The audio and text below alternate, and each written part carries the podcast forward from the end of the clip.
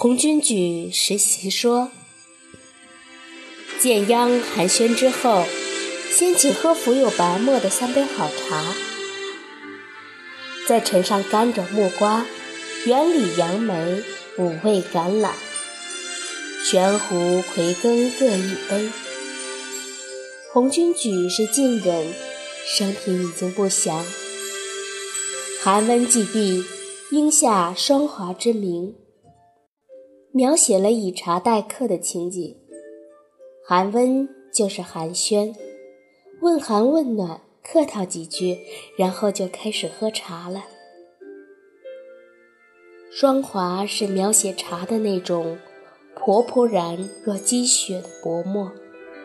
孙楚歌云：“茱萸出在树巅上，鲤鱼产在洛水中。”白岩出在河东，梅齿出在鲁渊。姜桂茶出巴蜀，焦菊木兰出高山。蓼苏长在沟渠，柏子长在田中。孙楚是西晋的诗人，茶皮出巴蜀，也是说茶的产地。华佗实论说，长期饮茶对思考有益。神医华佗在实论中提到茶的功效，饮茶让人头脑清楚，思路清晰。胡居士实际说，长期饮茶身体强健，好似飘飘欲仙。但茶与酒在同时，使人体重增加。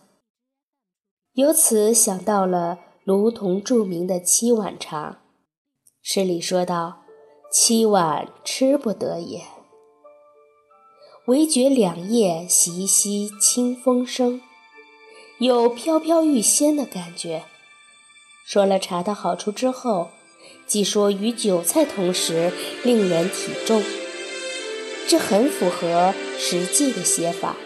也就是说，茶虽好。但与韭菜一起吃，就会使人体重，重即着重，身体着重，气息凝滞，是不健康的。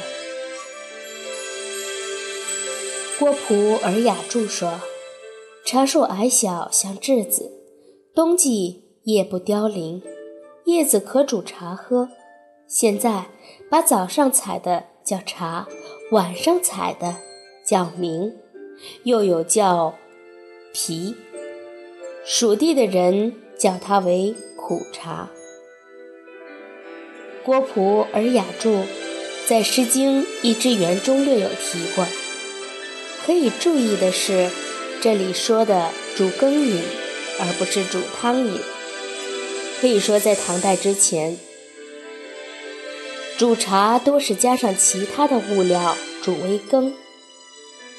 现在客家的擂茶做法就是这种传统。至于茶和茗，后人基本上没有做早曲、晚曲的区别，所以下面的一个故事中，人瞻才会觉得人有怪色。世说云：人瞻，字玉长。